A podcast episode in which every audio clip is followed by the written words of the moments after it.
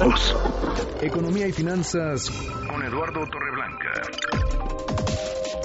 Lalo, qué gusto saludarte, ¿cómo te va? Sí, gracias Manuel, igualmente. Saludos al auditorio. Bueno, pues eh, hay pronósticos, hay estimaciones de crecimiento que reducen la estimación del gobierno federal para este año, pero también para el próximo. Pero vamos por partes, porque hay quienes están hablando, pues por principio de cuentas, de los primeros meses, del primer trimestre de este año. ¿Cómo nos va a ir en materia de crecimiento o no crecimiento económico? Aparentemente no va a ser un crecimiento, va a ser crecimiento de signo positivo, pero estaría por debajo del 1%. Uy según algunos pronósticos de empresas que se dedican a eso, a hacer cálculos sobre cómo se comportaría la economía mexicana, están diciendo que posiblemente en el primer trimestre hay un crecimiento positivo de 0.8% en el mejor de los casos. Y es que el presidente ha planteado un crecimiento promedio de 4% anual. Es posible ciertamente ese país da para eso y más incluso. Oye, pero nada, más déjame interrumpirte en esta parte, porque lo que dice el presidente es 4% anual, promedio anual. Hay quienes lo interpretan como que esto será el promedio al final del sexenio y hay quienes lo interpretan como que estaremos creciendo 4% este año, con los datos que hemos conocido, los pronósticos, para este año se antoja imposible. ¿Tú cómo lo entiendes? ¿Es 4% para todo el sexenio, 4% para cada año, incluido este? Es 4% para cada uno de los años, o sea, que en el sexenio se crezca en promedio 4%. 4%, entonces en este pues vamos a quedar cortos, es decir, si en este nos quedamos con uno al que sigue tenemos que crecer el doble de lo que se está pues pronosticando para que lleguemos con un promedio más o menos de 4% al final del sexenio, de 4% global. Por eso FMI estima que no será posible crecer 4% promedio anual. Por eso, porque considera que en el primer año va a quedar muy atrás y exige una mayor fortaleza de la economía en los siguientes cinco años. Claro.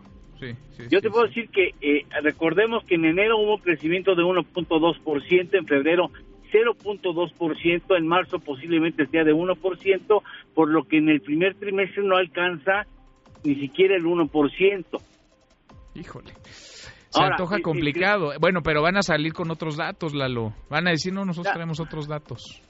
Pues sí, ustedes pueden tener otros datos, pero los que valen son los, lo que opinen la mayor parte del consenso, que son eh, empresas serias que saben las métricas necesarias para hacer los promedios, ¿no?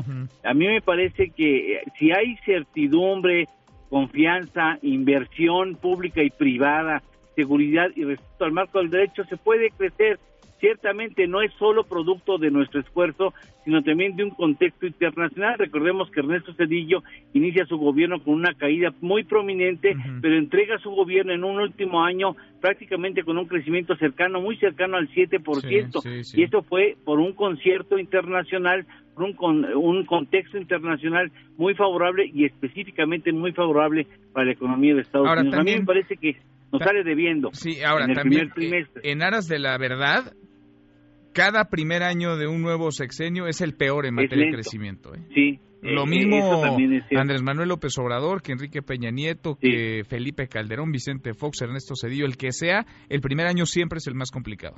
Es el más lento y bueno, en este caso en el primer trimestre hay contexto, hay contexto internacional y también nacional que impiden que el crecimiento pueda ser mayor al 1% en el primer trimestre. Claro, faltan otros tres.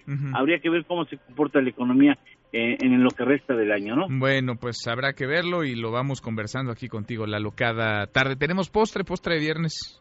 Por supuesto, la moneda más grande, ¿eh? A ver. De oro puro. ¿Cuánto mide? Mil, mide 80 eh, centímetros de ancho y 12 centímetros de grosor de oro puro, fue hecho por eh, australianos en el 2011 y tiene un valor monetario de un millón de dólares australianos. ¿No? Pues en un monedero cualquiera no cabe. No, no, por supuesto, ese es nada más para exhibición, porque no, ni, y nadie te va a dar cambio tampoco, ¿no? Exactamente. Abrazo, Lalo, buen viernes. Gracias. buenas tardes, muy buenas tardes. Eduardo Torreblanca. Mesa para todos.